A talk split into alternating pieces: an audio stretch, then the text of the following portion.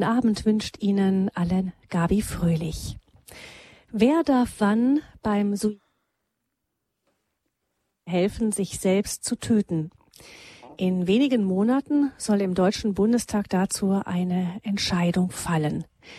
Im November werden die Abgeordneten über eine Reform der Sterbehilfe in Deutschland abstimmen. Das Thema ist nach wie vor heftig umstritten. Sollen Ärzte einem sterbenskranken Menschen ein tödliches Medikament verabreichen dürfen, so also quasi als medizinische Hilfe? Soll es, wie etwa in der Schweiz, Vereine geben, die einen Kranken beim Freitod unterstützen, vielleicht sogar kommerzielle Vereine? Die Diskussion darüber ist sehr emotional und die Positionen gehen auch innerhalb der Parteien weit auseinander. Sterben in Würde. Kommt die neue Euthanasie? Über diese wichtige Frage sprechen wir heute Abend mit Michael Rack. Er ist Journalist und Leiter der Agentur Racks Domspatz. Er ist heute zu Gast in unserem Studio, Radio Hobstudio in München. Herzlich willkommen, Herr Rack. Grüß Gott, Frau Fröhlich und einen guten Abend, liebe Hörerinnen und Hörer. Ganz kurz ähm, zu Ihrem Hintergrund. Rax Domspatz, das ist Ihre Agentur, eine Agentur für christliche Lebenskultur. Das heißt, Sie organisieren christliche Kongresse und andere Veranstaltungen. Da gehört etwa das Konzept für die Kirchenmesse Gloria im Februar 2016 in Augsburg dazu. In München und Berlin veranstalten sie regelmäßig die Domspatz Soiree mit prominenten Gästen, wie etwa in diesem Jahr Kurienkardinal Paul Josef Cordes oder die Psychologin Elisabeth Lukas und Rax Domspatz organisiert teilweise zusammen mit dem Bayerischen Pilgerbüro Reisen nach China und das schlägt jetzt die Brücke zu unserem Thema auch ins katholische Berlin. Herr, kommen Sie dort mit Ihren Gruppen auch in Kontakt mit der Politik? Der Hauptzweck dieser Reisen ist es, äh, die Menschen in Kontakt zu bringen mit der lebendigen Kirche in Berlin, mit den vielen äh, tollen Initiativen und Gemeinden, die es da gibt. Äh, damit man einmal sieht, wie kann sich denn die Kirche behaupten in einer Stadt, in der die Herausforderung durch den Atheismus einerseits, durch den Islam andererseits besonders stark ist. Und das Erfreuliche äh, ist dann zu sehen, dass das eigentlich ganz gut gelingt und dass da, wo man denkt, kirchlich ist eigentlich schon alles verloren, in Wirklichkeit an vielen Stellen die Kirche wieder aufblüht. Wir werden sicherlich bei den nächsten Reisen auch politische Aspekte mit aufnehmen. Wenn man nur daran denkt, dass von den 300.000 Katholiken in Berlin ungefähr 60.000 aus aller Herren Länder kommen. Es gibt sehr starke, äh, große und vielfältige äh, Gemeinden von also Auslandsgemeinden, katholische Auslandsgemeinden. Und äh, da werden wir sicher äh, bei den nächsten Reisen die eine oder andere besuchen, zum Beispiel die Chaldäer aus Syrien und dem Irak und uns aus erster Hand äh, berichten lassen, wie es dort aussieht und auch unsere Solidarität zeigen. Mhm. Das heißt, das schlägt so die Brücke zu der Gesellschaft, der Lebenswirklichkeit der Katholiken in Berlin. Wenn Sie jetzt so die Politik beobachten, das tun Sie auch als Journalist, haben Sie das Gefühl, dass Euthanasie wirklich ein Thema ist, auch unter den Parlamentariern, oder ist das mehr so ein Spartenbereich Ethik, der so besonders Interessierte beschäftigt? Nein, ich glaube, dass gerade dieses Thema besonders viele auch der Parlamentarier persönlich berührt. Äh, das hängt vor allem damit zusammen, dass ja fast jeder persönliche Erfahrungen hat mit dem Sterben, mit dem Sterben von Angehörigen, der Eltern, der Großeltern. Und jeder hat ja auch, oder sollte jedenfalls ja auch seinen eigenen Tod vor Augen haben. Und äh, da wirft natürlich gerade ein solches Thema viele persönliche Fragen auf. Und dann ist es auch so, dass bei dieser Frage jetzt äh, der Selbstmordbeihilfe, die gerade im Bundestag diskutiert wird, äh, das ist ja eine der wenigen Fragen, bei denen die Parlamentarier wirklich frei sind. Also theoretisch sind sie natürlich immer frei, hm. aber in der Praxis besteht äh, sogenannter Fraktionszwang. Das heißt, die Fraktionen erwarten, dass ihre Mitglieder geschlossen abstimmen, auch wenn sie im Einzelfall anderer Meinung sind aber in diesem Fall nicht. Und da haben sich ja auch Allianzen gebildet, wie Sie schon richtig gesagt haben, quer durch die Parteien. Das ist wirklich eine, ein, eine überaus interessante äh, Frage, auch, äh, auch in dieser Hinsicht. Denn äh, wenn es um den Lebensschutz geht und um diese letzten Dinge, die Frage, wie stehe ich zum Selbstmord, zur Euthanasie, da scheiden sich auch ein bisschen die Geister. Und äh, man kann dann feststellen, dass es tatsächlich in jeder Fraktion äh, Gutgesinnte gibt aus unserer christlichen Sicht, aber auch andere, die ganz andere Welt- und Menschenbilder vertreten. Also eine Gewissensfrage, eine wirkliche, über die da entschieden werden soll. Und man spürt an der Gewissens, dieser Gewissensfrage auch eben die persönliche Gesinnung des Einzelnen. Ähm, Sie, Herr Rack, verfolgen diese Debatte sehr aufmerksam. Sie halten auch Vorträge zum Thema Euthanasie. Wie sind Sie denn persönlich dazu gekommen, sich so intensiv damit auseinanderzusetzen? Ja, das frage ich mich auch.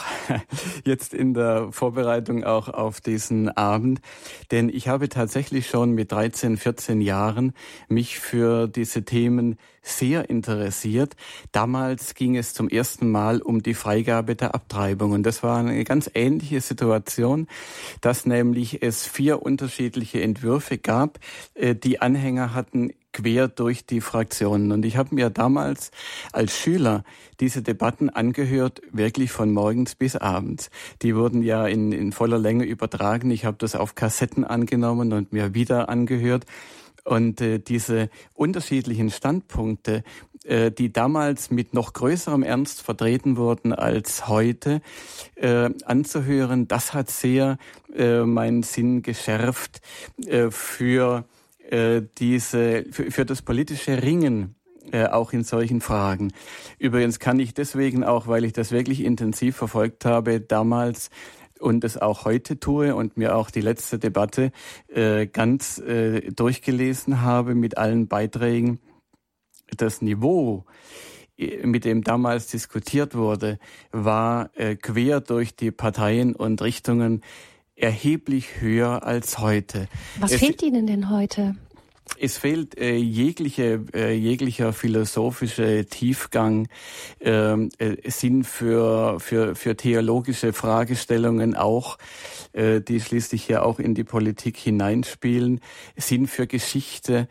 Ähm, es wird sehr oberflächlich äh, diskutiert, zwar äh, mit einer gewissen Ernsthaftigkeit durchaus bei vielen, äh, weil sie eben äh, persönliche Erlebnisse auch haben, aber es wird nicht reflektiert äh, in der Weise, wie das eigentlich notwendig wäre. Und es kommt dazu, dass selbst äh, Wortführer äh, wie etwa der Abgeordnete Hinze, immerhin Bundes, äh, Bundestagsvizepräsident, äh, vollkommen unsinnige äh, Äußerungen tun, äh, wie zum Beispiel äh, Leiden ist immer sinnlos. Das ist ein wörtliches Zitat äh, von ihm.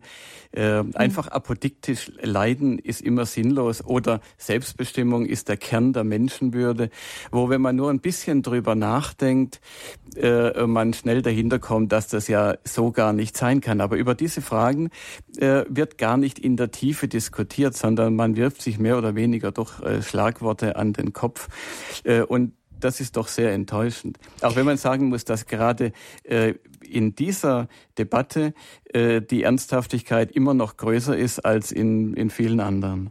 Also das heißt, ähm, haben Sie den Eindruck, dass da das Emotionale, das Gefühlsmäßige ähm, sehr vorherrscht, während so das Durchdenken und das Durchleuchten, das ernsthaft bis zu Ende Denken auch der Konsequenzen Ihnen etwas fehlt? Ja, äh, ganz eindeutig.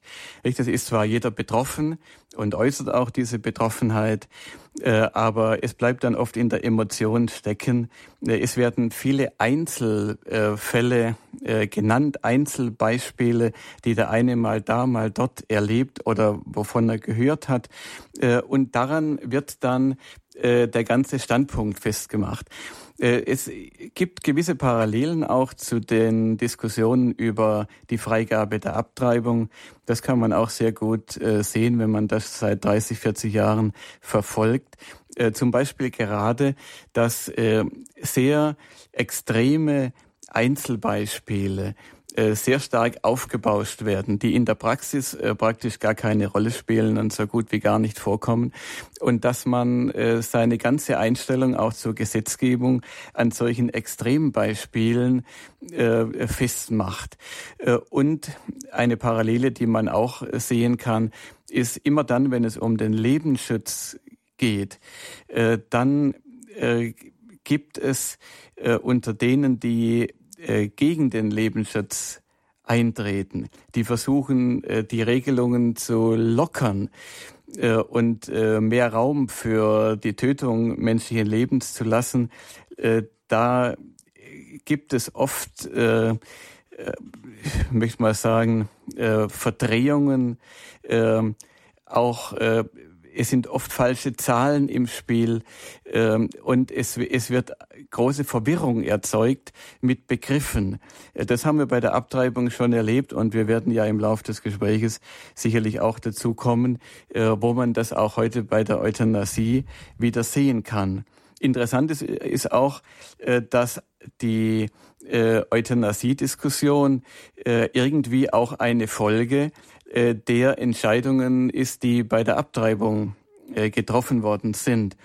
Äh, denn die Tatsache, dass uns heute die Kinder fehlen und dass wir jetzt schon wissen, dass die Pflege alter Menschen in 10, 20, 30 Jahren kaum noch bezahlbar sein wird, die trägt natürlich viel zur Dynamik auch der äh, Diskussion um Selbstmord, Selbstmordbeihilfe und so weiter bei.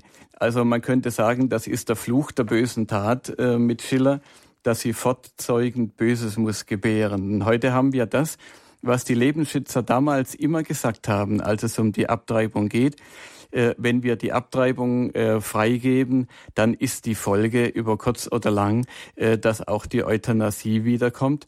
Und äh, da sind wir auf dem Weg. Hm.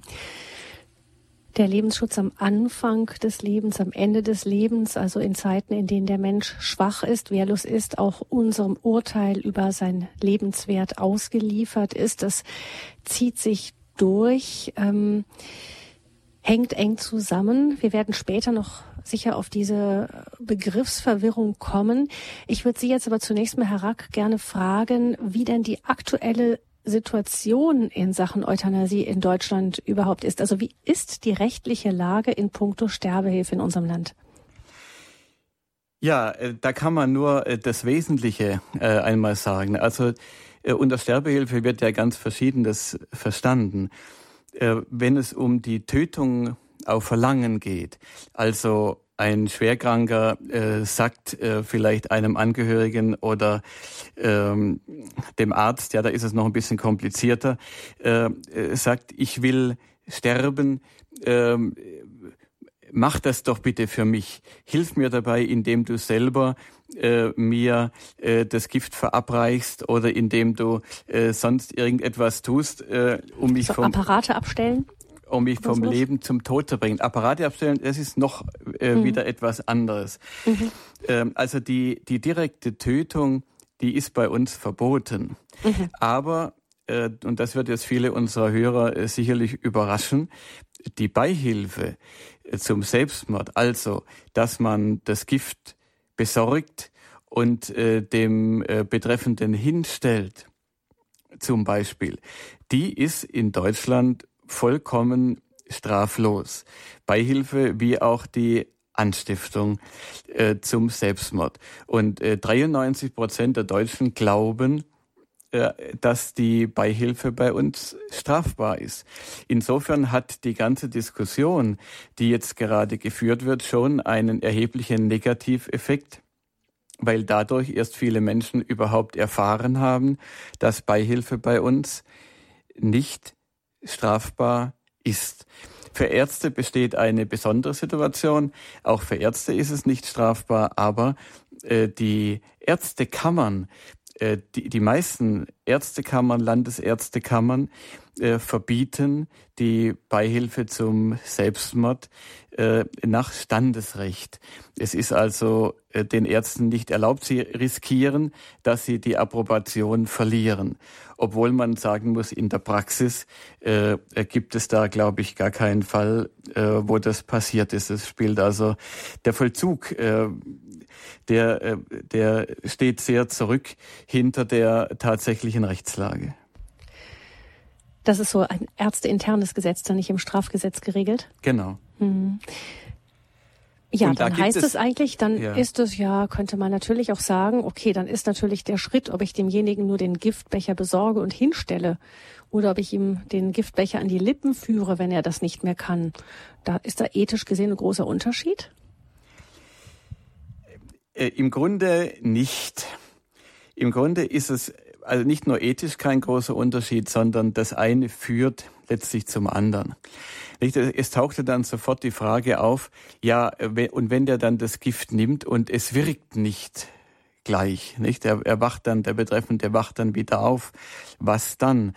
Äh, dann wäre es theoretisch so, äh, dass der, der die Beihilfe leistet, dann verpflichtet wäre, äh, zu helfen, den Betreffenden zu reanimieren, Hilfe zu rufen und so weiter, weil er sich sonst der unterlassenen Hilfeleistung schuldig macht. Und das führt dazu, dass letztlich es kein großer, kein, keinen großen Schritt bedeutet. Aber es ist noch etwas ganz anderes aus ethischer Sicht äh, zu beachten. Warum will denn jemand, der angeblich zum Selbstmord entschlossen ist, dass ihm da jemand hilft? Denn äh, es gibt nur ganz wenige Fälle, wo jemand also, äh, sagen wir mal, unterhalb des Kopfes gelähmt ist äh, oder so. Äh, das sind ja nur ganz seltene Extremfälle. Die allermeisten, die zum Selbstmord entschlossen sind, könnten ja auch äh, den einfach selber begehen. Man braucht dazu niemand. Man kann sich die, die Gifte, die dazu notwendig sind, äh, doch äh, relativ einfach beschaffen. Äh, man kann sich irgendwo, das machen ja leider auch äh, einige, vor den Zug werfen. Man kann sich irgendwo runterstürzen. Es ist ja doch möglich, dass man den, diesen Gedanken des Selbstmordes dann auch selber durchführt. Aber warum will man dann jemand, der dazu hilft? Ist es nicht doch so, und das äh, behaupte ich, äh, dass da eben der Wille doch eigentlich nicht ausreichend ist und dass der, der sich zur Hilfe anbietet oder bereit findet, im Grunde äh, den, äh, das letzte Stück, die letzten 20 Prozent des Willens äh, dann noch hinzufügt, die dem Selbstmörder aber eigentlich fehlen. Mhm. Äh, denken ja. wir auch daran, lassen wir nur, nur das noch sagen, dass mhm. die, der Großteil der Selbstmorde, die nicht gelingen, nicht wiederholt wird. Ja, also äh, die meisten unternehmen keinen zweiten Selbstmordversuch. Und äh, das heißt, äh, hätten die die nötige Hilfe bekommen, also Hilfe immer in Anführungszeichen äh, zu sehen, dann wäre ein Versuch gelungen, der aber in Wirklichkeit nachher gar nicht wiederholt wird, wo es also mit dem Selbstmordwillen gar nicht weit her war. Also man, man kann eigentlich und man sollte ganz direkt und ganz hart sagen, Beihilfe tötet. Und im Grunde ist also moralisch eigentlich kein Unterschied äh, zwischen der Beihilfe und der Tötung auf Verlangen. Hm. Ich kann mir allerdings vorstellen, Herr Rack, dass wenn jemand zum Beispiel schwer krank ist, ähm, es für ihn dann etwas anderes ist, wenn er sich sozusagen ähm, ja unter dem Thema, ja im Endeffekt, man wird sagen, hinterher hat Selbstmord begangen wenn er so dahinscheidet oder wenn er sozusagen sein Hinüberscheiden in den freiwillig gewählten Tod so etwas wie einen offiziellen, gesellschaftlich abgesegneten Anstrich bekommt, begleitet, vielleicht noch von der Familie ähm, ähm, umringt, die ihn dann hinüber begleitet. Ich denke, wenn das Ganze, das ist vielleicht auch die Hoffnung der Befürworter, wenn das Ganze so aus dem und aus dem Titel äh, Freitod, Selbstmord herausgeholt wird und in eine begleitete, auch ärztlich assistierte Euthanasie hinübergeführt wird, dass dann ähm, es für denjenigen, dem er das Gefühl hat, dass es ihm dann leichter gemacht wird, diesen Schritt zu gehen. Können Sie sich das auch vorstellen? Ja, das kann ich mir sehr wohl vorstellen. Aber was heißt das eigentlich? Ähm, die, die Gesellschaft sagt dann dem Betreffenden, du hast ja diese Möglichkeit und sie macht es ihm auch möglichst einfach, äh, dann, äh, wenn sie die Möglichkeit schaffen würde, äh, dass Ärzte äh, sozusagen die Hilfe als Dienstleistung äh, bereitstellen, äh, dann wäre es ja relativ einfach, diesen Schritt zu tun. Aber welche Aussage ist es eigentlich äh, dem Betreffenden gegenüber? Und da haben wir wieder die Parallele äh, zur Abtreibungsdiskussion. Äh, bei der Abtreibung ist es ja oft so, äh, die Frauen wollen es ja gar nicht. In aller Regel wollen sie es nicht. Natürlich wollen sie es nicht. Sie sind ja von ihrer ganzen Genetik her schon, äh, sie sind hormonell eingestellt auf den, auf den Kinderwunsch und auf das Kind. Also, Warum treiben sie hm. doch ab? Sie treiben ab, weil sie nicht die Unterstützung haben, äh, vor allem äh, des Erzeugers, des Kindsvaters, weil allzu oft, und das weiß man ja aus Untersuchungen, äh, dann die Väter sagen, das ist deine Entscheidung. Und man weiß aus den Untersuchungen, äh, dass die Frauen das so auffassen, dass das so ankommt, du wirst allein sein, wenn du das Kind bekommst. Und heute haben wir wieder genau das Gleiche. Äh, es wird den, äh, den Alten und Kranken gesagt dann, das ist ja deine Entscheidung, du hast ja den freien Willen, äh, du hast ja, das ist ja Ausdruck deiner Selbstbestimmung und Menschenwürde, das wird ja geradezu grotesk überhöht. Ja, aber warum will denn jemand sich, warum hat denn jemand den, den Todeswunsch? Wenn denn überhaupt jemand hat, warum sagt jemand, ich will sterben? In aller Regel ist es dann, wenn es nicht eine psychische Erkrankung, Depression ist, wie in über 90 Prozent der Fälle, ist es sowieso Depression, Krankheit. Aber in den, in den wenigen Fällen, wo dann äh, wirklich noch jemand sagt, ich will sterben, warum sagt er das? Äh, weil er Angst hat, weil er sich, äh, weil er, weil er sich allein fühlt, weil er denkt, es hat doch keinen Sinn mehr, dass ich lebe, äh, es kostet nur noch Geld, ich bin doch zu nichts mehr Nutze, ich, äh, ich bin nur eine Belastung äh, für meine Umwelt.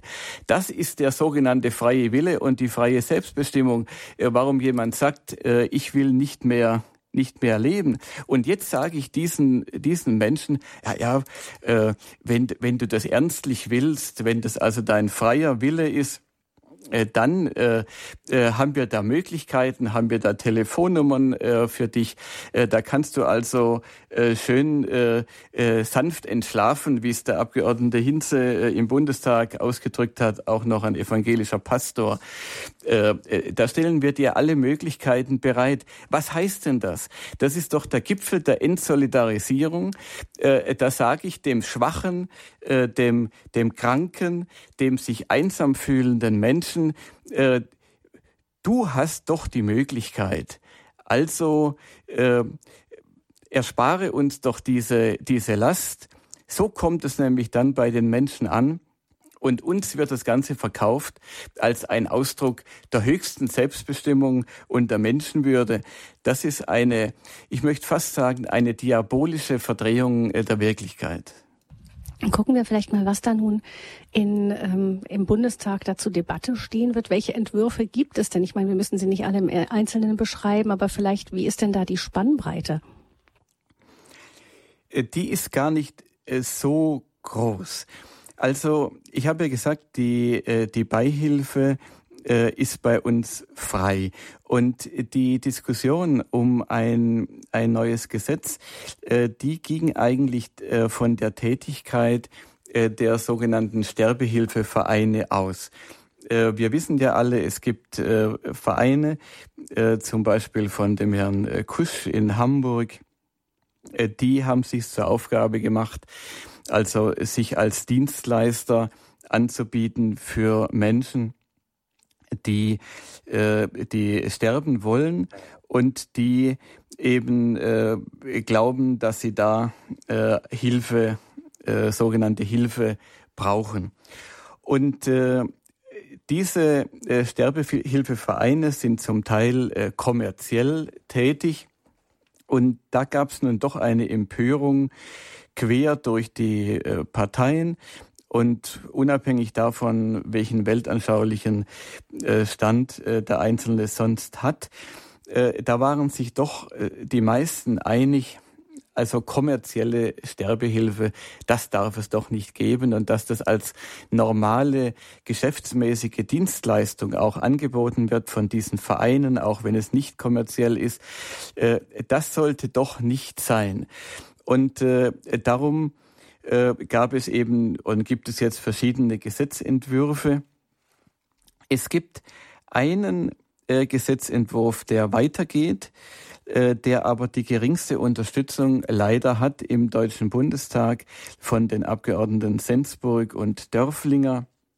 Äh, die wollen äh, also die Beihilfe zum Selbstmord insgesamt verbieten.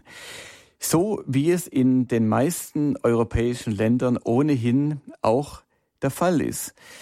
Das heißt, das wäre dann sozusagen eine, ähm, eine strengere Fassung der ja. bisherigen Gesetzgebung.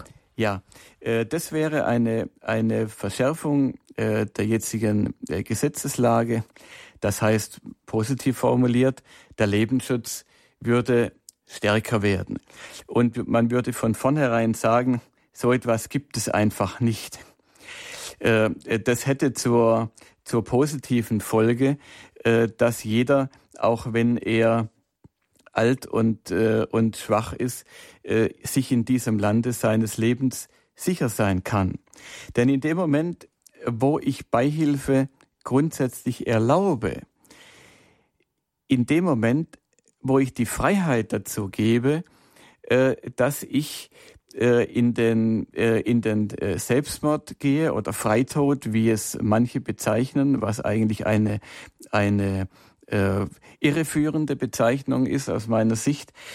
Aber in dem Moment, äh, wo ich diese Möglichkeit habe äh, zum Selbstmord und mir dabei helfen zu lassen, in dem Moment bin ich ja auch rechenschaftspflichtig, ob ich von dieser Möglichkeit Gebrauch mache oder nicht.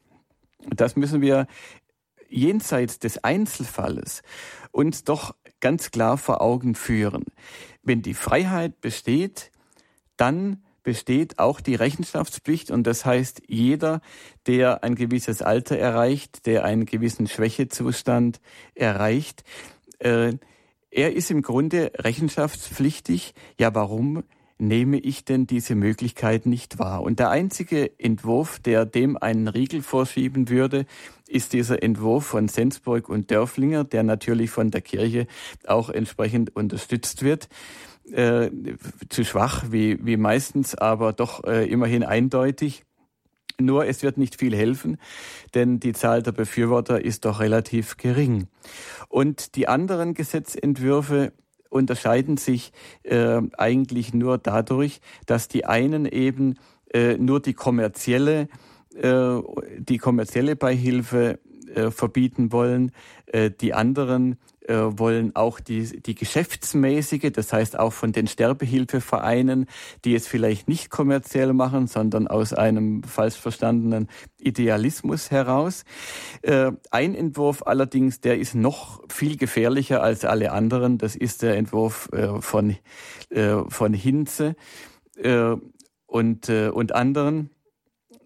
Er will ausdrücklich auch die die Beihilfe durch Ärzte ermöglichen und die entgegenstehenden Regelungen der Ärztekammern aushebeln äh, durch eine äh, durch eine Vorschrift im Zivilrecht. Es soll also den Ärztekammern, die Ärzte wollen das ja nicht, die Ärzte sind in ihrer großen Mehrheit gegen äh, Selbstmordbeihilfe und wollen sich die meisten wollen sich dazu nicht hergeben. Äh, aber äh, Hinze will also mit seinem Entwurf erreichen, äh, dass die Ärzte da, die Ärzteschaft nichts mehr dagegen tun kann und äh, dass es den Ärzten völlig freigestellt wird, ob sie sich an diesen äh, Selbstmorden beteiligen oder nicht. Hm. Nun ist es ja so, das sind also die Entwürfe, die es gibt. Es wird allerdings jetzt schon darüber diskutiert, ob die überhaupt ähm, äh, verfassungskonform sind. Das heißt, ähm, es ist ja so, dass bei Gesetzen, die so sehr auch ähm, ein Herzthema des Grundgesetzes berühren, wie den Lebensschutz, dass da die Verfass Verfassungsrichter das letzte Wort haben. Das liegt daran, dass die Antraggeber, die gescheitert sind, die ganze Geschichte dann nochmal vor das Gericht bringen. Das war ja bei der Reform der Abtreibungsgesetzgebung auch so. Ist das bei der Euthanasie eigentlich zu erwarten, dass dann am Ende doch wieder die Richter entscheiden? Äh, das würde ich äh, mit Sicherheit erwarten, dass es so kommt. Äh, denn eines hat auch die Entwicklung der letzten 40 Jahre gezeigt. Diejenigen, die versuchen, den Lebensschutz zu lockern, egal bei welchem Thema, ob das die Abtreibung, die Euthanasie oder auch die äh, Pränataldiagnostik äh, ist oder auch die äh, die Pille danach. Und es gibt ja eine Fülle dieser, äh, dieser Themen. Äh, die sind mit einer äh, ungeheuren Wucht und mit, mit einem ja rational eigentlich kaum nachvollziehbaren Eifer äh, bei der Sache. Äh, sie lassen nicht locker und äh, versuchen alles, äh, um auch die letzten die letzten Barrieren, die Gerichte vielleicht noch gezogen haben, einzureißen. Und es ist ein großer Fehler der Kirche gewesen in den letzten Jahrzehnten, sich allzu sehr auf rechtliche Regelungen und auf das Bundesverfassungsgericht zu verlassen. Wie oft war das der Fall in äh, Talkshows in den letzten Jahrzehnten, dass da Bischöfe saßen äh, und argumentiert haben mit Grundgesetzbestimmungen, äh, mit äh, dem Recht auf Leben, das im Grundgesetz steht, oder mit dem besonderen Schutz von Ehe und Familie, der im Grundgesetz steht.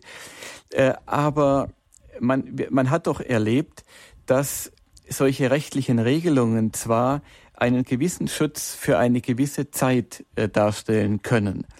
Aber wenn die öffentliche Meinung sich sehr stark in eine bestimmte Richtung bewegt und wenn der öffentliche Druck äh, sich, sich sehr stark äh, verstärkt in eine bestimmte Richtung, dann äh, sind doch auch die Richter in einer großen Versuchung, äh, sich diesem Druck anzupassen äh, und geben schließlich und finden schließlich doch einen Weg, diesem öffentlichen Druck nachzugeben.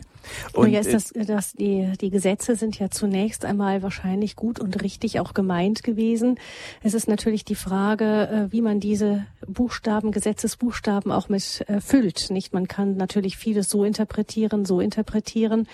Da ist dann eben die Frage auch, ähm, ja, wessen sich ein Richter oder wofür ein Richter sich verpflichtet sieht, nicht was er da als Hintergrund hat. Das ist natürlich dann auch immer noch die Frage, wie ein Gesetz ausgelegt wird. Richtig wird es wohl sein, sich auf das Grundgesetz zu berufen, aber man hat damit ja noch nicht ganz genau gesagt, was damit gemeint ist. Wenn ja, da steht Ehe, dann weiß man immer noch nicht genau, was die Ehe dann sein soll. Es gibt so eine Art stillen Verfassungswandel. Die Verfassungsväter und Mütter, die wussten zum Beispiel ganz genau, was sie unter Ehe äh, verstanden haben. Äh, da wäre gar keiner auf die Idee gekommen, das könne etwas anderes sein als die Verbindung äh, von Mann und Frau. Und die Bischöfe haben sich da lange darauf verlassen, dass da äh, überhaupt gar keine Möglichkeit besteht, äh, dass da einmal so etwas wie äh, Homo-Ehe mit der Ehe zwischen Mann und Frau gleichgestellt wird. Aber wir haben ja erlebt, äh, äh was was passiert ist. Und das ist auch mit anderen Begriffen so. Menschenwürde.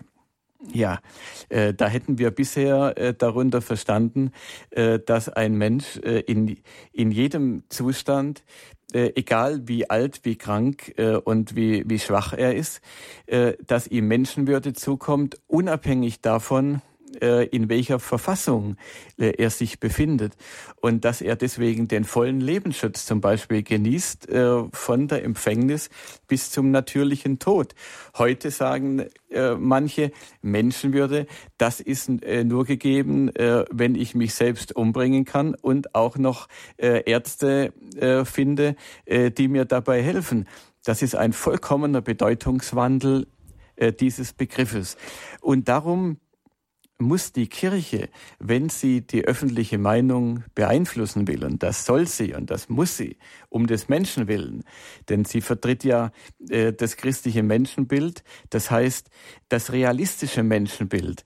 Die Kirche weiß ja, äh, aus der Offenbarung äh, heraus, äh, wie Gott den Menschen gemeint hat. Und sie muss äh, die Stimme erheben, äh, vor allem auch für die Schwachen. Aber wenn sie das tut, dann darf sie nicht wie bisher hauptsächlich rechtlich argumentieren, als wären Bischöfe Verfassungsrichter. So kam es mir oft vor äh, in den Diskussionen, sondern sie muss ganz klar ethisch und religiös argumentieren. sie muss die vom christlichen Menschenbild her argumentieren und äh, wenn sie das tut, dann äh, bin ich auch ganz zuversichtlich, dass man auch heute noch äh, die Menschen äh, dafür gewinnen kann. Und mhm. dass man auch heute noch den Weg in die Euthanasiegesellschaft stoppen kann. Und wir müssen ihn stoppen. Wir müssen ihn heute stoppen. Denn in 20 Jahren oder 30 Jahren, äh, wenn wir noch weniger junge und noch mehr alte und uralte Menschen haben, dann wird es uns nicht mehr gelingen. Wir müssen jetzt die Barrieren äh, einbauen. Wir müssen jetzt die Menschen gewinnen für eine Gesellschaft, in der jeder seines Lebens sicher ist, für eine Gesellschaft, die ihre ganzen Ressourcen, ihre Fantasie, ihre Kraft auf Hilfe und auf Heilung äh, ausrichtet, auf Begleitung, auf Tröstung äh, und nicht auf das Töten. Das heißt, als Christen sollten wir wieder auf die Quellen verweisen, die ja auch einen Gesetzesbuchstaben mit Inhalt füllen können.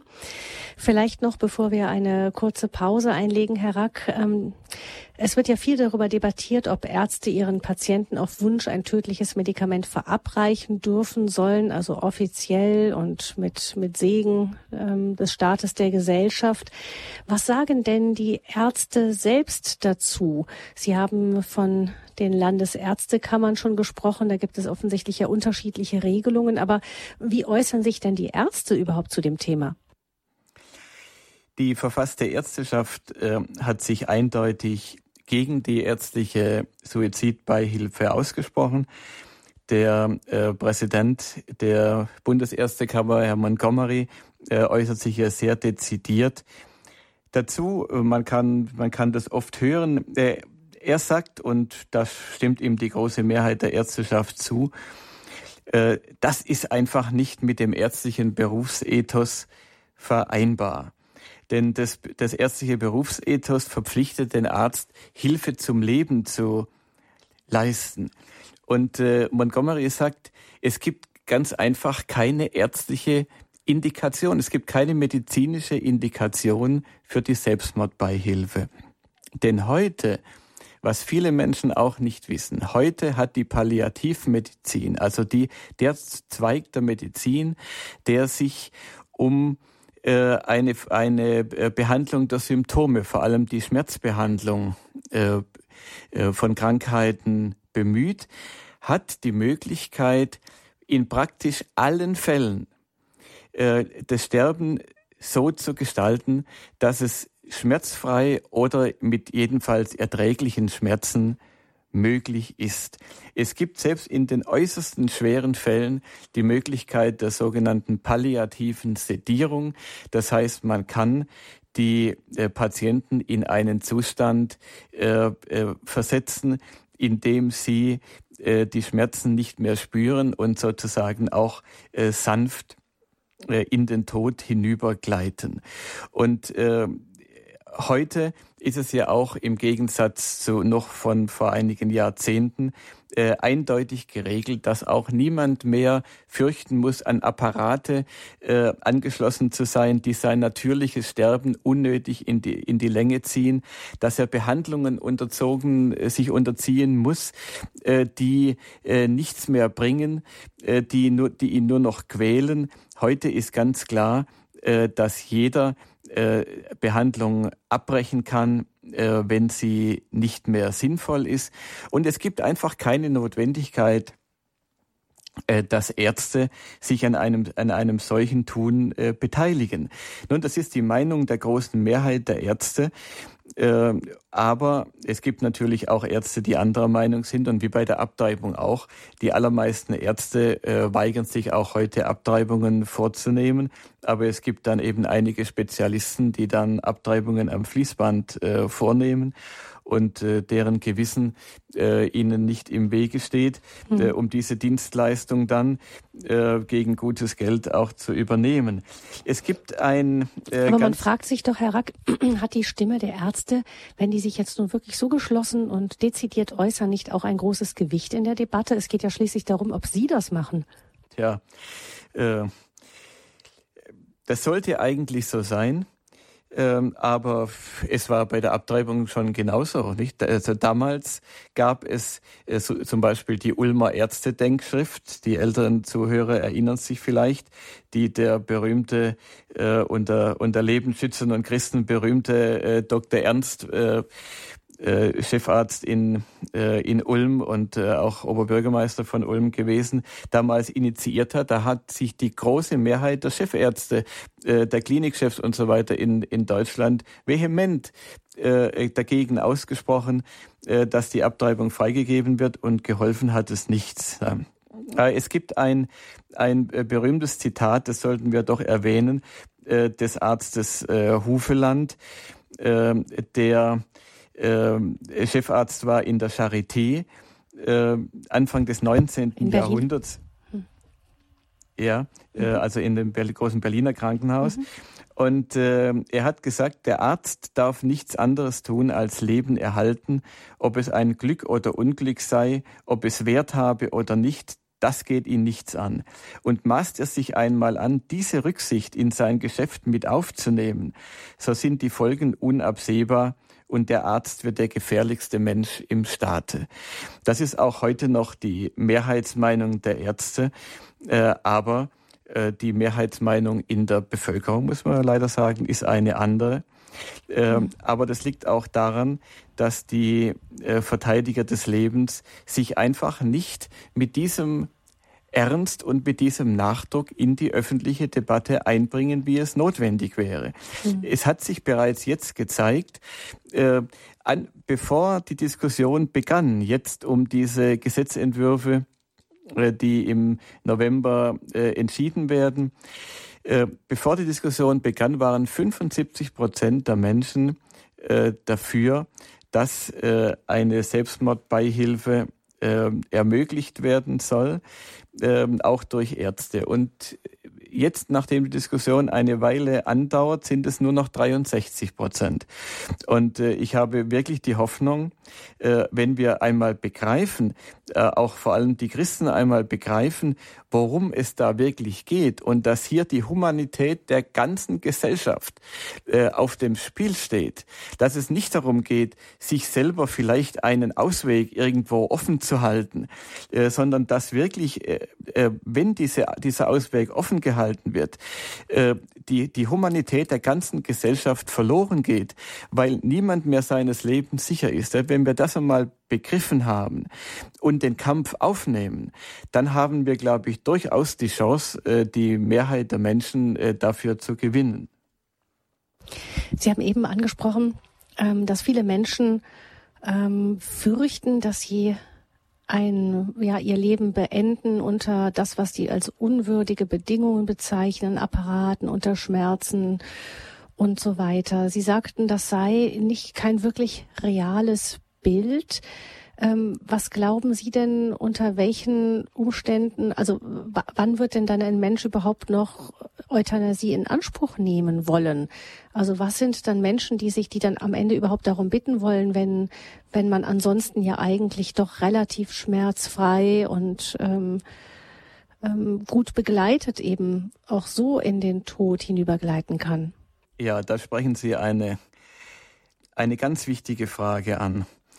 Äh, wir wissen ja aus den Hospizen, und die müssen wir jetzt äh, einmal äh, dringend in das Gespräch einführen, die eine der besten Bürgerbewegungen der letzten Jahrzehnte, die Hospizbewegung, hat sich ja nun ganz erfreulich ausgebreitet. Und es gibt ja sehr viele Hospize und, und auch vor allem, was überhaupt der Regelfall ist, die ambulante äh, Hospizbegleitung zu Hause. Nicht die meisten, die äh, von äh, Hospizinitiativen äh, betreut werden, werden ja zu Hause betreut und nicht in Hospizen. Und die Hospizhelfer, die sagen ja unisono, äh, dass auch Menschen, die äh, zunächst sagen, ich will jetzt sterben, dass sie diesen Wunsch äh, zu sterben und äh, dabei auch äh, eine sogenannte Hilfe zu bekommen, äh, bald aufgeben,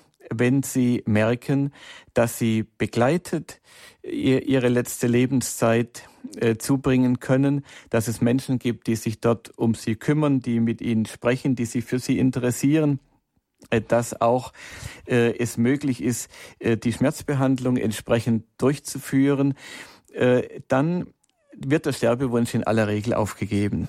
Mhm. Aber wir sind ja heute schon so weit durch die Propaganda, der wir ausgesetzt sind, äh, dass die Menschen heute so viel Angst haben äh, vor dieser letzten Lebensphase, dass sie schon aus Angst davor, in eine solche Situation einmal zu kommen, äh, schon im Vorhinein, wenn sie noch ganz gesund sind, sich umbringen. Es gibt ja, hm. äh, es gibt ja äh, prominente Beispiel. Beispiele. Hm. Gunter ja? Sachs zum Beispiel. Gunter Sachs, er hat als, das habe ich mir extra noch rausgeschrieben, äh, er hat er einen Abschiedsbrief hinterlassen, wo er das also äh, ausführlich dargelegt hat. Er hat kurz äh, vor seinem äh, Selbstmord, der ohne Beihilfe übrigens stattgefunden hat, hat er noch eine, äh, eine dem Skeleton ähnliche Wintersportart betrieben, äh, wo er, äh, wo man äh, Geschwindigkeiten von 140 Kilometer äh, Stunde erreicht. Äh, der Mann ist im Grunde, der ist 78 Jahre alt gewesen, aber äh, er war im Grunde gesund. Und er hat also in seinem Abschiedsbrief geschrieben, dass er äh, dass er durch Lektüre einschlägiger Publikationen, so heißt es wörtlich, äh, glaubt, es gab keine Diagnose, dass er möglicherweise an Alzheimer erkranken könne. Und im Abschiedsbrief heißt es, äh, er stelle heute noch in keiner Weise, wörtlich heute noch in keiner Weise ein Fehlen oder ein Rückgang seines logischen Denkens fest. Aber äh, sein Gedächtnis sei eben schlechter geworden und äh, äh, gelegentlich äh, führe das zu Verzögerungen in der Konversation. Also ich bitte Sie, äh, Frau Fröhlich, das geht ja auch uns schon mhm. so, dass wir, wenn wir vielleicht äh, bisschen müde sind, äh, dass uns mal ein Wort nicht einfällt. Ist auch, äh, ist auch schwer kritisiert worden unter der Ärzteschaft, eine solche Diagnose. Aber ähm, genau, Sie sagten ja, das ist, das ist ein Beispiel dafür, wie schon alleine die Angst davor, dass man einmal krank werden könnte, dass ein würdeloses Leben zu führen, führen, wie man sich, äh, wie, wie man äh, das bezeichnet. Ich kenne es auch aus meiner Nachbarschaft, vielleicht ein bisschen äh, oder aus dem Bekanntenkreis, ein etwas äh, dramatischerer Fall von einer Frau, die schwer an Krebs erkrankt war und äh, die einfach nicht wollte, diese letzte Phase dann nochmal eine weitere Therapie und nochmal eine Therapie und sie einfach nicht ihren Körper verfallen sehen wollte und entstellt und ähm, nur noch unter Medikamenten ähm, schmerzfrei lebend. Das schien ihr alles, hat sie gesagt, dass ich, es geht dem Ende zu, dann möchte ich, dass es schneller geht und sie hat sich dann das Leben selbst genommen, auch ohne Assistenz. Aber das sind so Fälle, wo wo wirklich die Angst vor dieser letzten Lebensphase und davor noch, ja, dass einfach der Weg, der vielleicht schon eingeschlagen ist, weil man schwer krank ist, einfach noch, noch schwieriger würde, noch schwerer zu ertragen, ähm, dann so überwiegt, dass man sagt, dann mache ich lieber Feuerschluss. Ja, ja. Und äh, genau diese Haltung äh, breitet sich aus. Und äh, das wird auch, äh, die, die Angst wird auch geschürt äh, vor, vor Zuständen, in denen, äh, über die wir aber eigentlich im Grunde ja gar nicht Bescheid wissen. Ja, es gibt einen anderen äh, äh, berühmten Fall, äh, bekannt gewordenen Fall, äh, Walter Jens, nicht dieser äh, Rhetorikprofessor. Der wollte eigentlich immer, äh, dass er, äh, dass er, dass er Selbstmord begehen kann, äh, mit oder ohne Hilfe, äh, wenn er vielleicht nicht mehr äh, richtig denken und, und schreiben und keine Volksreden mehr halten kann, was er immer gerne getan hat. Und dann ist er tatsächlich dement geworden und äh, ist aber ohne Selbstmord geendet, weil seine Frau gesagt hat, äh, ich stelle jetzt fest, er lebt gern. Und er hat, es gab da ganz, äh, ganz dramatische Momente, wo er ausdrücklich gesagt hat, seine Frau hat es, hat es mitgeteilt, nicht tot machen.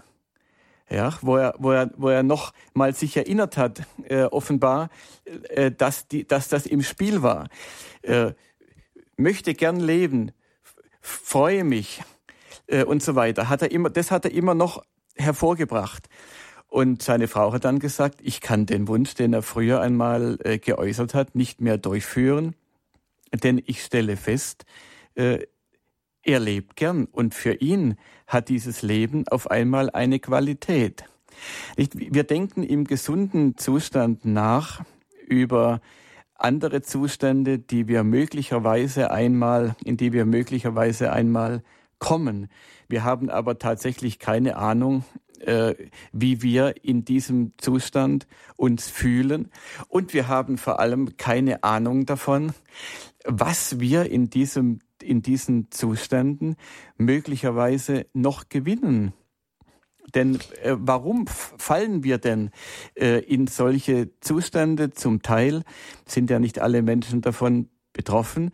Aber warum lässt Gott es denn zu, äh, dass vielleicht am Ende des Lebens gerade jemand, der immer viel äh, von seinem Intellekt gelebt hat, der sich immer viel auch auf seinen Intellekt zugute gehalten hat, dass gerade so jemand vielleicht äh, in einen Zustand kommt, wo, wo er sein Intellekt nicht mehr so gebrauchen kann. Kann er da vielleicht etwas anderes gewinnen in dieser, in dieser Zeit, was er braucht, damit sein Leben zu einem Ziel kommt? Wer will das denn wissen? Das ist ein Gedanke, der aus dem Vertrauen des christlichen Glaubens gesprochen ist. Es gibt allerdings auch so Rechtfertigungen für die Selbsttötung, die auch mit dem christlichen Glauben begründet werden.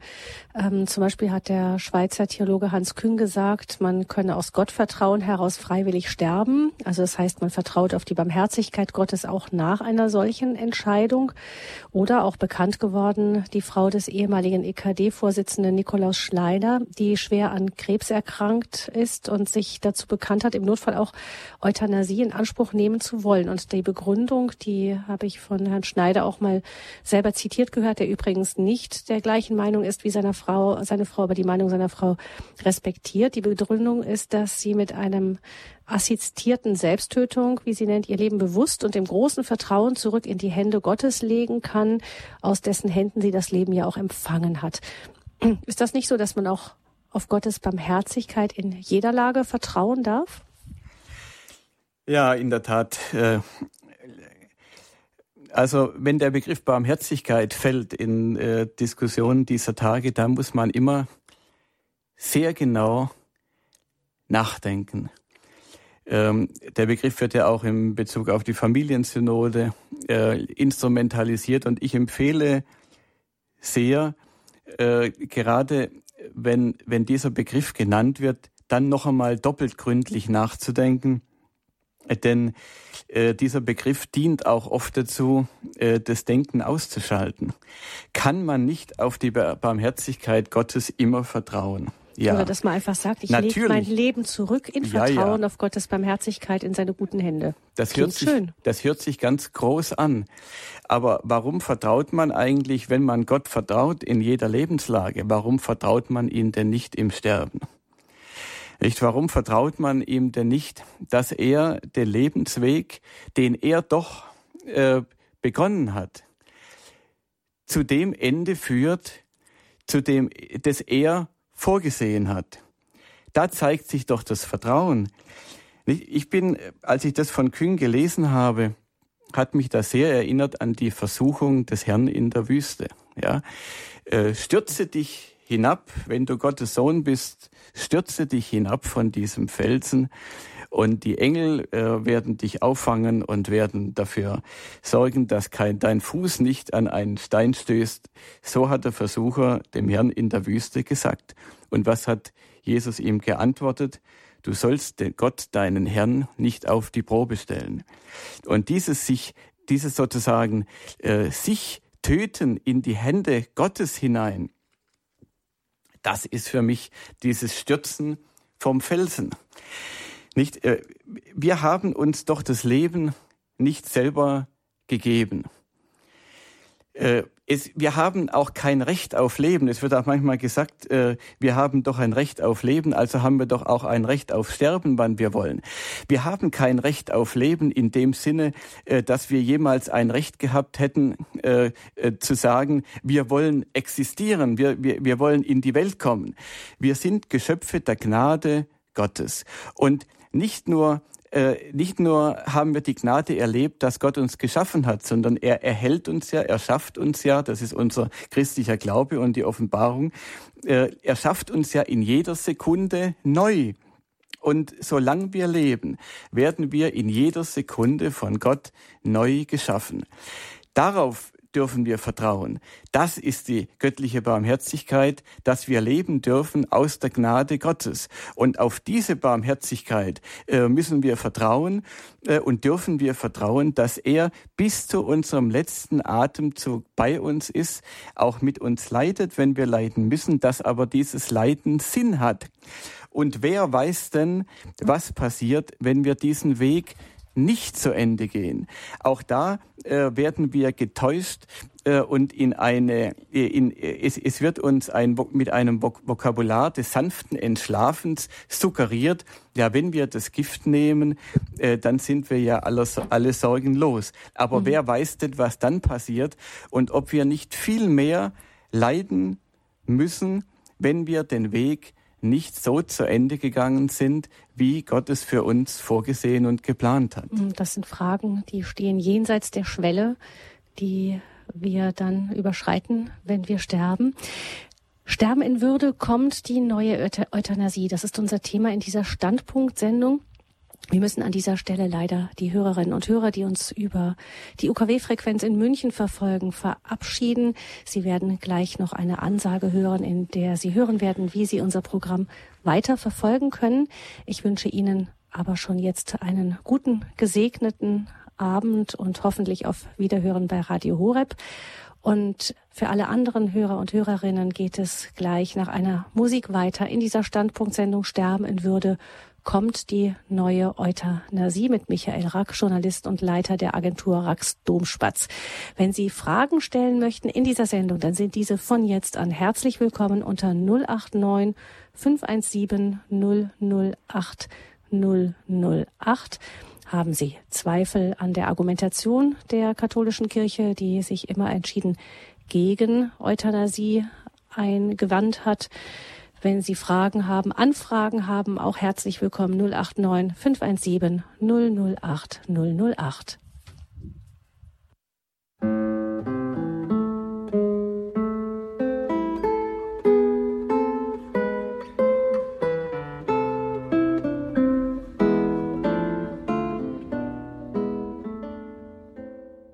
Sie haben eingeschaltet in der Standpunktsendung bei Radio Horeb mit dem Thema Sterben in Würde kommt die neue Euthanasie. Wir sprechen mit Michael Rack, Journalist und Leiter der Agentur Racks Domspatz, der auch Vorträge hält über das Thema und die politische Diskussion seit vielen Jahren intensiv beobachtet. 089 517 008 008, das ist die Hörernummer zu dieser Sendung und die hat auch Herr Pfaffenzeller gewählt. Er ruft uns aus Schrobenhausen an. Guten Abend, Herr Pfaffenzeller. Guten Abend. Haben Sie eine Frage, Herr Pfaffenzeller? Nein, Frage haben wir nicht, aber mhm. ich möchte erstens meinen Herrn Rack äh, bedanken für diesen äh, für diese Einschätzung, für diesen hervorragenden Vortrag. Und wir können das, was Herr Rack gesagt hat, äh, aus unserer Erfahrung bestätigen. Unsere Tochter ist mit 29 Jahren schwer an Krebs erkrankt. Und ähm, es ist so, sie hatte un heimliche Schmerzen, aber es ist zu Hause war es dann möglich, die letzte Zeit sie zu begleiten, weil eben diese Palliativmedizin auch zu Hause möglich ist. Und das möchten wir einfach betonen. Es ist nicht so, wie es oft heißt. Äh, es wird, äh, wie Herr Rack auch gesagt hat, an einzelnen Punkten aufgehängt. Auch äh, zu Hause kann man äh, die Kranken so einstellen, dass sie würdevoll äh, sterben können. Und äh, aus unserer Erfahrung ist es so, dass wir unsere Tochter die letzte Zeit begleiten durften und dass wir durch diese Begleitung sehr viel geschenkt äh, bekommen haben. Es ist schwer, äh, das anzuschauen, aber trotzdem, sie hat uns und auch allen, die bei ihr waren, sehr, sehr viel geschenkt.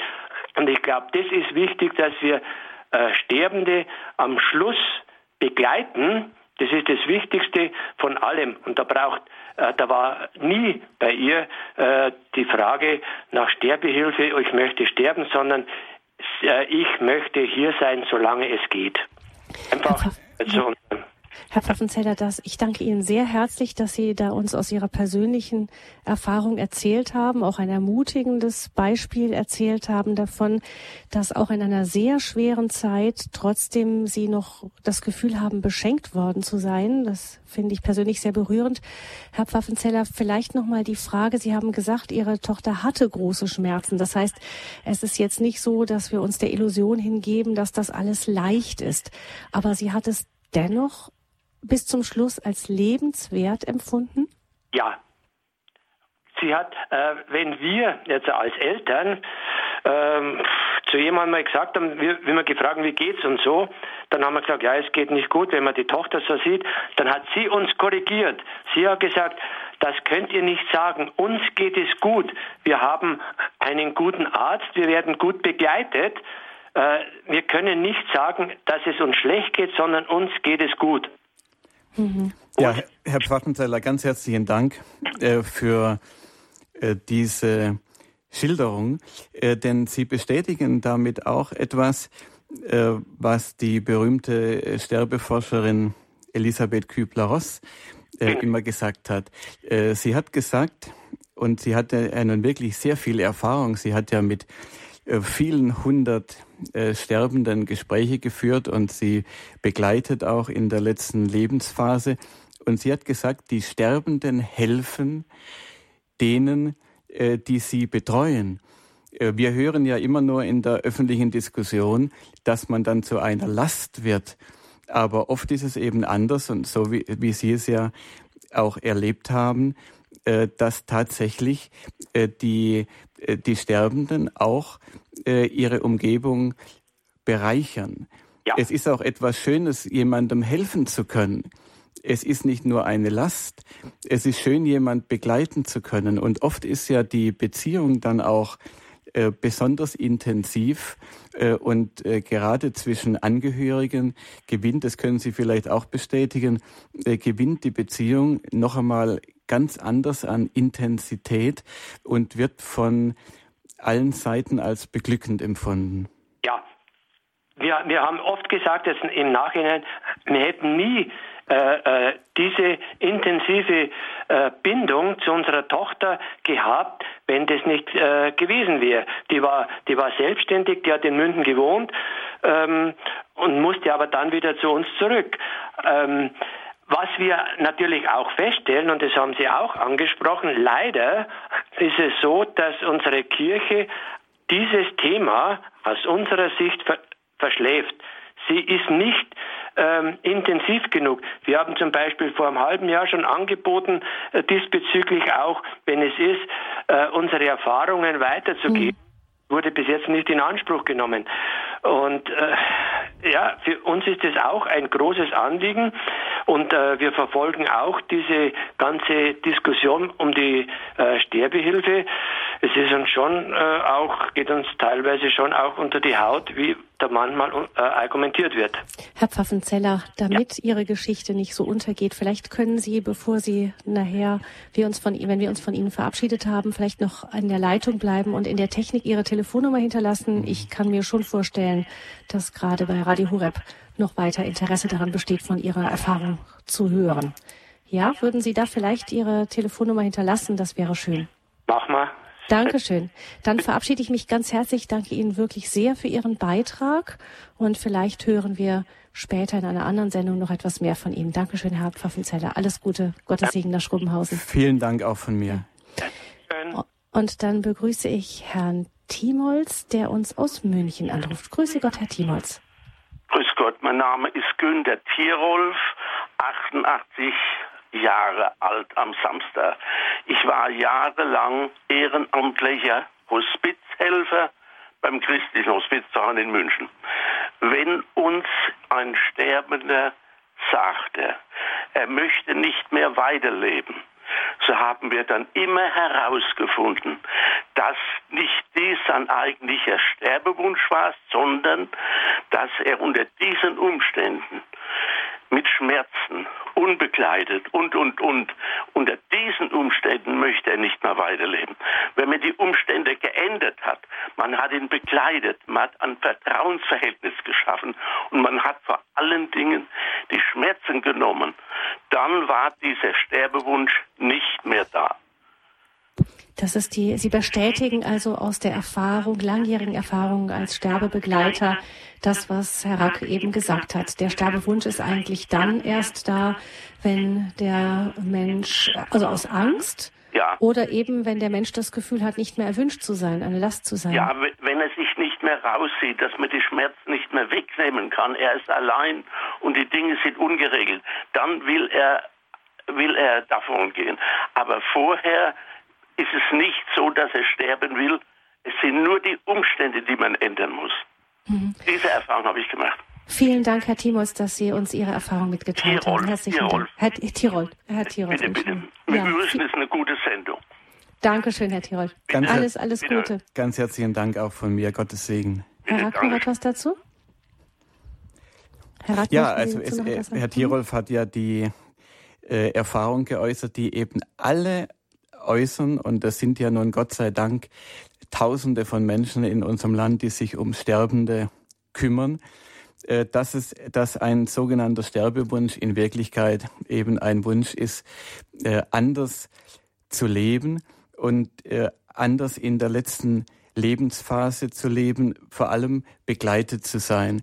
Und in dem Moment, wo wir ein anderes Schlupfloch aufmachen, wo wir sagen, du kannst ja auch einfach davongehen. Du kannst ja auch einfach dir äh, das Gift bringen lassen äh, und dann äh, sind, sind wir, die Angehörigen, die Helfer und du, äh, alle Sorgen ledig.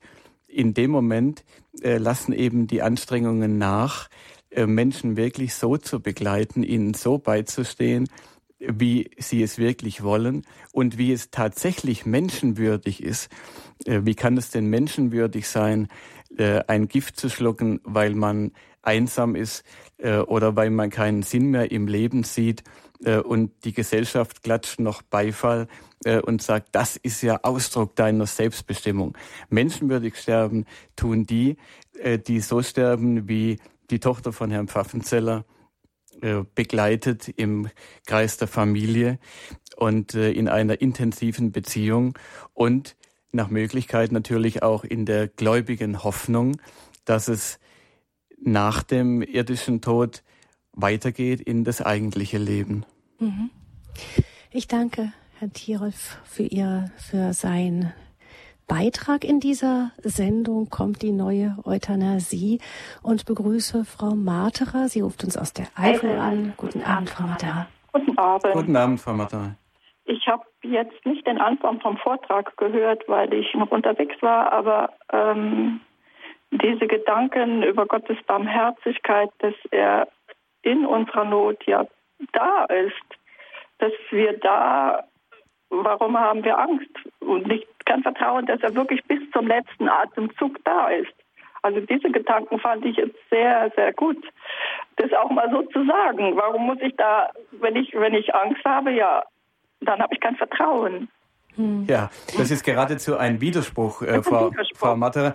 Wenn, wenn, Herr, wenn Herr Küng sagt, also äh, ich möchte selber entscheiden, äh, wann es zu Ende geht. Äh, und äh, da kümmere ich mich nicht darum, äh, was Gott will, sondern das entscheide ich jetzt allein. Aber dann äh, vertraue ich auf Gottes Barmherzigkeit, äh, dass, dass er, da, dass genau. er mich dann auffängt ja. bei dem, äh, äh, was ich dann mache und was seinem Willen ja, ja äh, gar nicht entspricht oder was ich ohne ja. ihn sozusagen entschieden habe.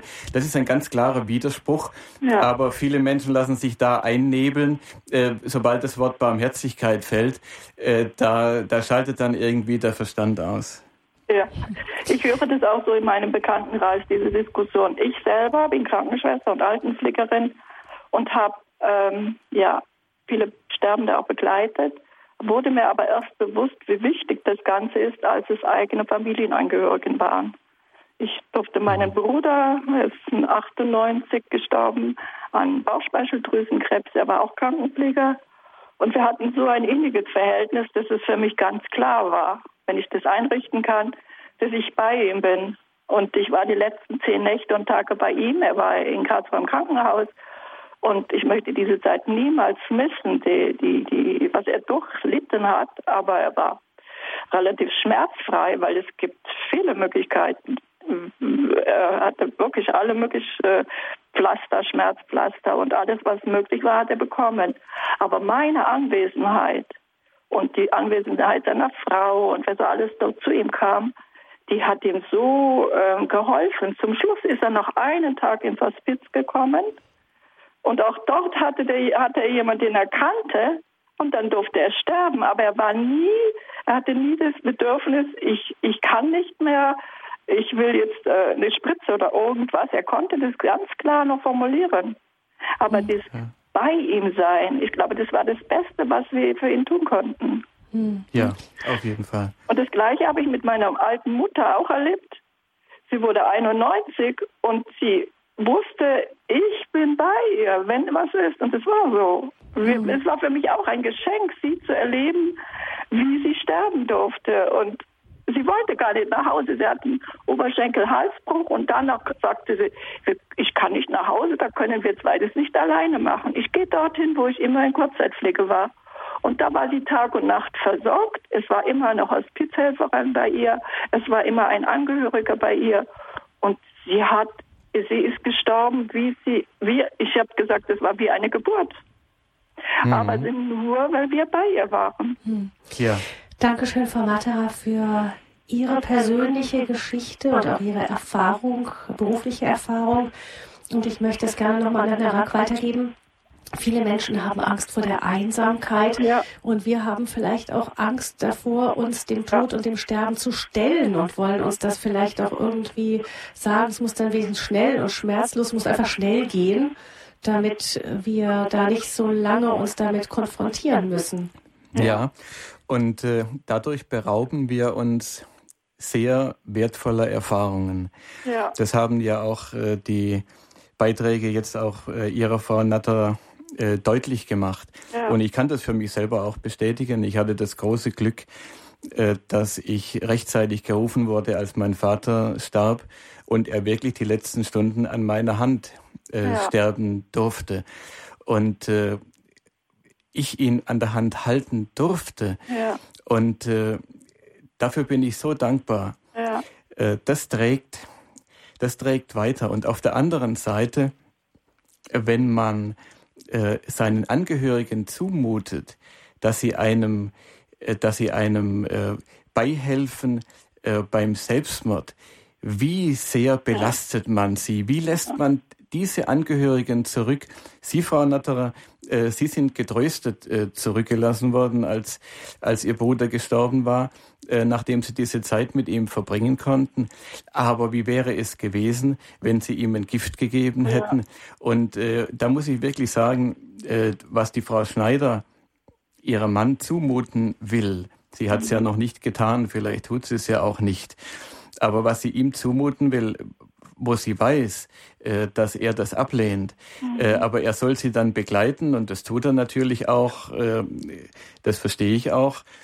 Aber was das bedeutet für ein, ja, für, für ein, für ein ein, ein, ein, ein Ende der gemeinsamen Beziehung, ja. das einfach nicht, das nicht rund ist. Ja, mhm. wie, wie, soll, wie soll er trauern, äh, wenn er weiß, dass seine Frau äh, aus auf solchem Weg äh, aus dem Leben geschieden ist und gar jemand, der selber Beihilfe geleistet hat, das würde er ja nicht tun, er würde sie nur begleiten, aber jemand, der selbst Beihilfe äh, geleistet hat, ähm, wie, wie soll der denn seines Lebens noch froh werden? Äh, und ich, das, soll, das sollte auch jeder überlegen, der daran denkt, äh, aus dem Leben zu scheiden und andere damit hineinzuziehen, äh, wie sehr er die anderen damit auch belastet und dass auch jeder Selbstmord das Leben insgesamt schwächt.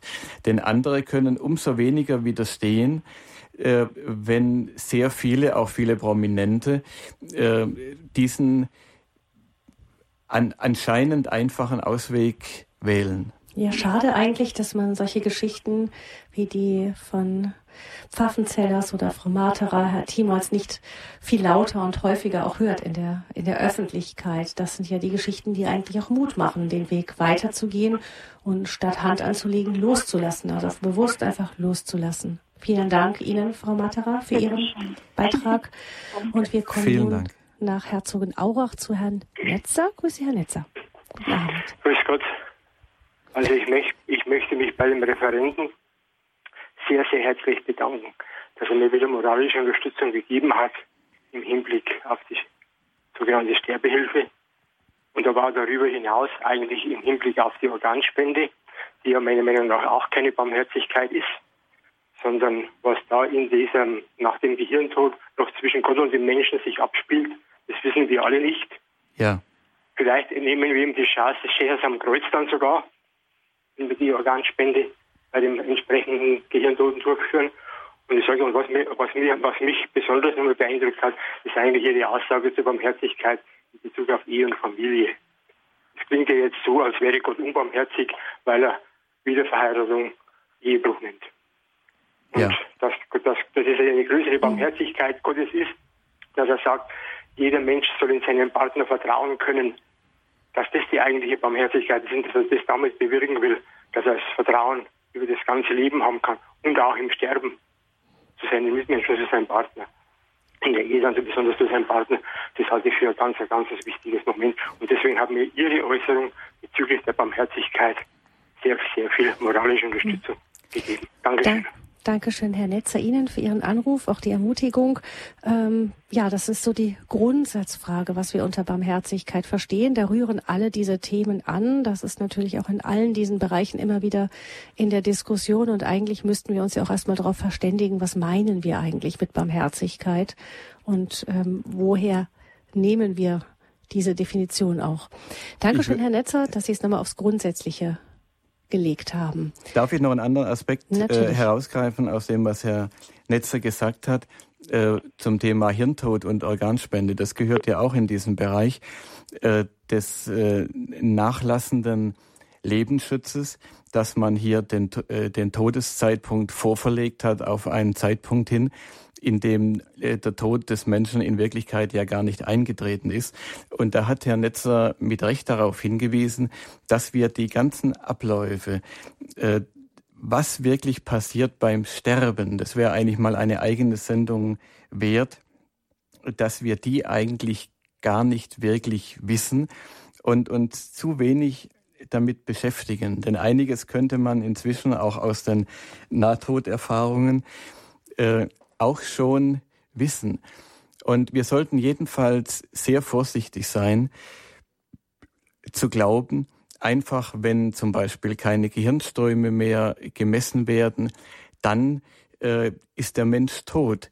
Äh, wir wissen noch nicht genau, was sich da abspielt und was in den gerade in der in der allerletzten Lebenszeit gerade dann auch, wenn vielleicht äh, das Gehirn nicht mehr funktioniert, äh, was dann dennoch passiert.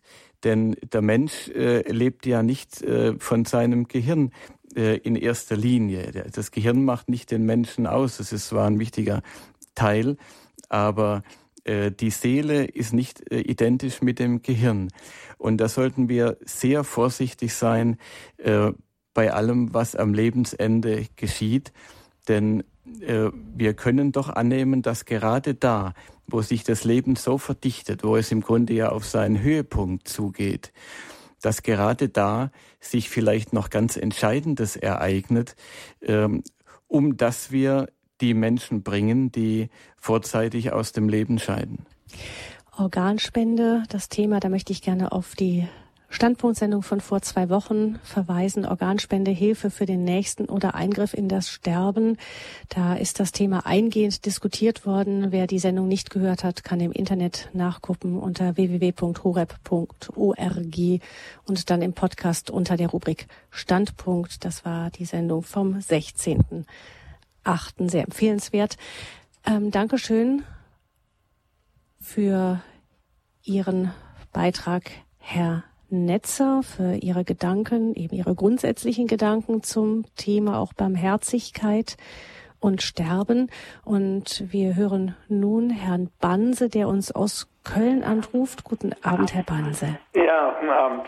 Ich danke auch für den Vortrag. Ich fand ihn sehr gut und äh, ich wollte mal sagen, es trifft zu, dass beide Kirchen feige sind. Ich beziehe mich auf diese Abtreibungsgeschichte und da hätte ich eigentlich erwartet, ich war, obwohl ich damals noch evangelisch war, aber ein treuer Kirchenbesucher katholischer Gottesdienste, Kardinal Meister und so weiter, wird Ihnen ja was sagen, der also dagegen genug gebettert hat. Mhm. Aber äh, warum hat die katholische Kirche damals nicht, äh, warum ist sie nicht zum Bundesverfassungsgericht gegangen? Selbst wenn Sie sagen, das hätte nicht viel Sinn, weil äh, äh die Richter dann auch beeinflusst sind und so weiter. Aber das wäre doch mal ein Standpunkt gewesen, womit man die Öffentlichkeit hat besser aufgeschreckt. Ja, Herr Banse, äh, Erstmal herzlich willkommen und äh, vielen Dank für Ihren Beitrag. Also die katholische Kirche äh, hätte beim Verfassungsgericht äh, kein Antragsrecht gehabt, aber äh, tatsächlich ist ja das Verfassungsgericht angerufen worden, damals äh, noch von äh, CDU-CSU und auch von der bayerischen Staatsregierung. Und äh, die Urteile äh, waren aber äh, also das erste Urteil gegen die Fristenregelung war noch äh, einigermaßen befriedigend, aber es kam dann zu einem erneuten Prozess und da hat eben dann das Verfassungsgericht gesagt, äh, das Ungeborene hat auch ein Lebensrecht. Abtreibung muss deswegen nach der Verfassung rechtswidrig bleiben, aber es hat dann einen Ausweg äh, ja, ja. gewählt. Sie wissen das. Ja. Äh, es ist aber dann, es, es muss nicht die Abtreibung unter Strafe gestellt werden, obwohl sie rechtswidrig ist, äh, sondern man kann also auch mit einer Beratungsregelung das Leben schützen. Eine Mogelpackung und de facto äh, glauben heute alle, es gäbe ein Recht auf Abtreibung. aber warum hat die Kirche kein Antragsrecht? Warum nicht?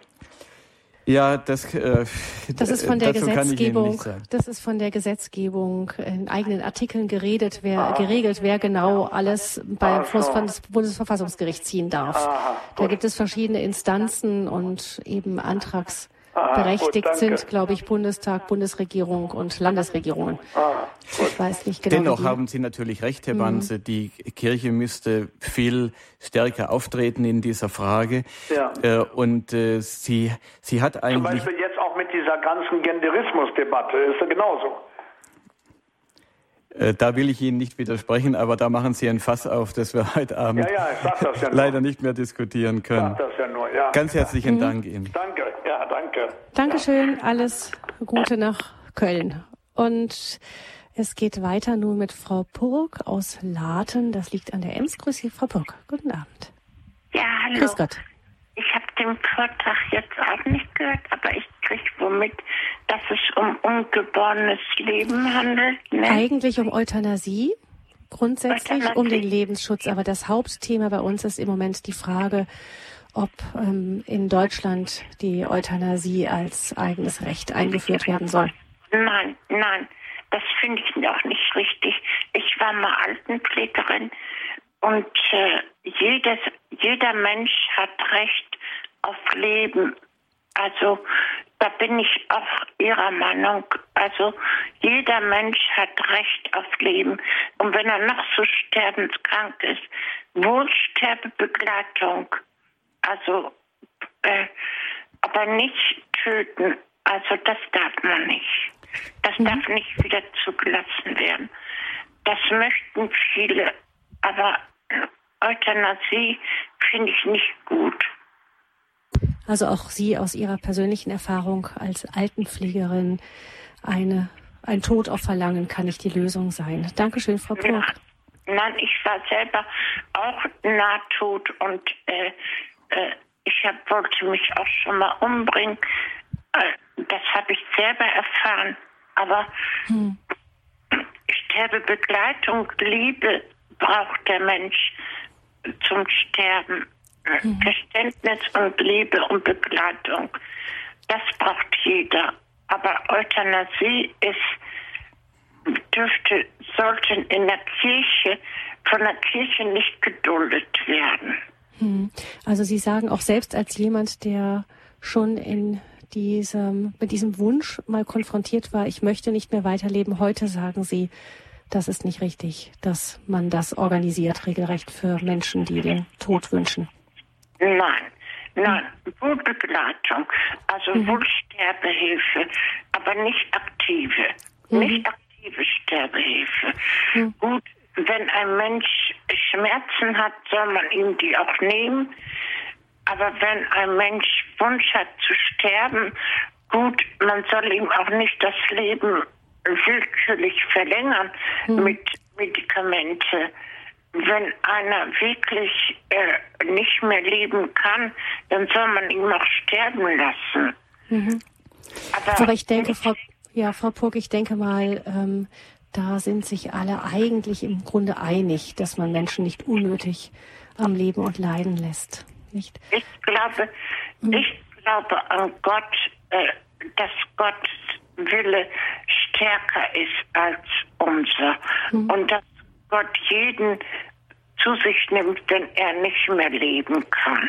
Mhm. Frau Burg, da haben Sie mit, äh, mit einfachen Worten alles Wesentliche gesagt, was da eigentlich gesagt werden muss und damit einen, einen ganz guten äh, katholischen äh, Sinn äh, bewiesen. Ganz herzlichen Dank äh, für Ihren Beitrag und äh, Gottes Segen für Sie. Mhm. Dankeschön auch von meiner Seite Gottes Segen, einen gesegneten Abend und begrüßen wir nun noch Frau Jansen aus Erkelenz. Grüße, Frau Jansen. Grüße Gott. Ähm, also erstmal, ich bin auch gegen Euthanasie, aber ich denke, es kommt und es wird genauso missbraucht wie die Abtreibungsregelung. Aber ein Aspekt, der mir immer wieder durch den Kopf geht, in der letzten Zeit lese ich sehr viel in Tageszeitungen oder auch in Diskussionen, wenn so welche kommen, ähm, dass wir 2030 so und so viele Demente haben und was die kosten und wir haben kein Pflegepersonal und so weiter und so fort. Und ich habe, ich kann dieses Gefühl nicht loswerden, dass das ähm, eine Kostenfrage ist und dass die Prominenten nur vorgeschoben werden, in der, auch in den Talkrunden, ähm, um, um, die Menschen dazu bewegen, Ja zu sagen zu der Euthanasie. Ähm, also rein Kostenfaktor. Und das wollte ich nochmal mit einbringen, ob da mhm. vielleicht irgendwas dran ist. Herr Rack, da ist tatsächlich immer wieder der Verdacht kommt auf, dass manchmal auch vielleicht in Krankenhäusern ähm, da mal schnell ein Bett frei werden muss und so. Ähm, es gibt da auch ähm, wirklich furchterregende Berichte, zum Beispiel aus Belgien, die ich schon dazu gehört habe, dass da, wenn, wenn die Möglichkeit besteht, einen Menschen sozusagen etwas frühzeitiger zum Sterben zu verhelfen, dass dann manchmal auch aus nicht äh, ganz lauteren Motiven durchgeführt wird. Was sagen Sie dazu? Also ob das heute schon äh, geschieht, das weiß ich nicht, aber ich teile die Befürchtung von Frau Jansen, dass in dem Moment, äh, wo man einmal hier äh, den Lebensschutz lockert und äh, wo es gesellschaftlich anerkannt wird, dass man den billigen, den einfachen und auch den eben im wahrsten Sinne des Wortes billigen Ausweg äh, wählt, äh, da wird es kein Halten mehr geben und wir müssen mit all solchen Erscheinungen dann rechnen dann werden vielleicht alte Leute äh, Angst haben, in Krankenhäuser zu gehen, äh, weil sie befürchten müssen, äh, dass ihnen da äh, das sogenannte sozialverträgliche Frühableben äh, nahegelegt wird. Äh, damit muss gerechnet werden. Also das ist etwas, was heute niemand wünscht und niemand offiziell fordert, aber Sie befürchten, dass die Entwicklung, also so eine langsame Enthemmung da stattfinden könnte. Genau, ja. weil bin auch, ich habe ähm, äh, alte Herrschaften im Altenheim oft besucht, ne?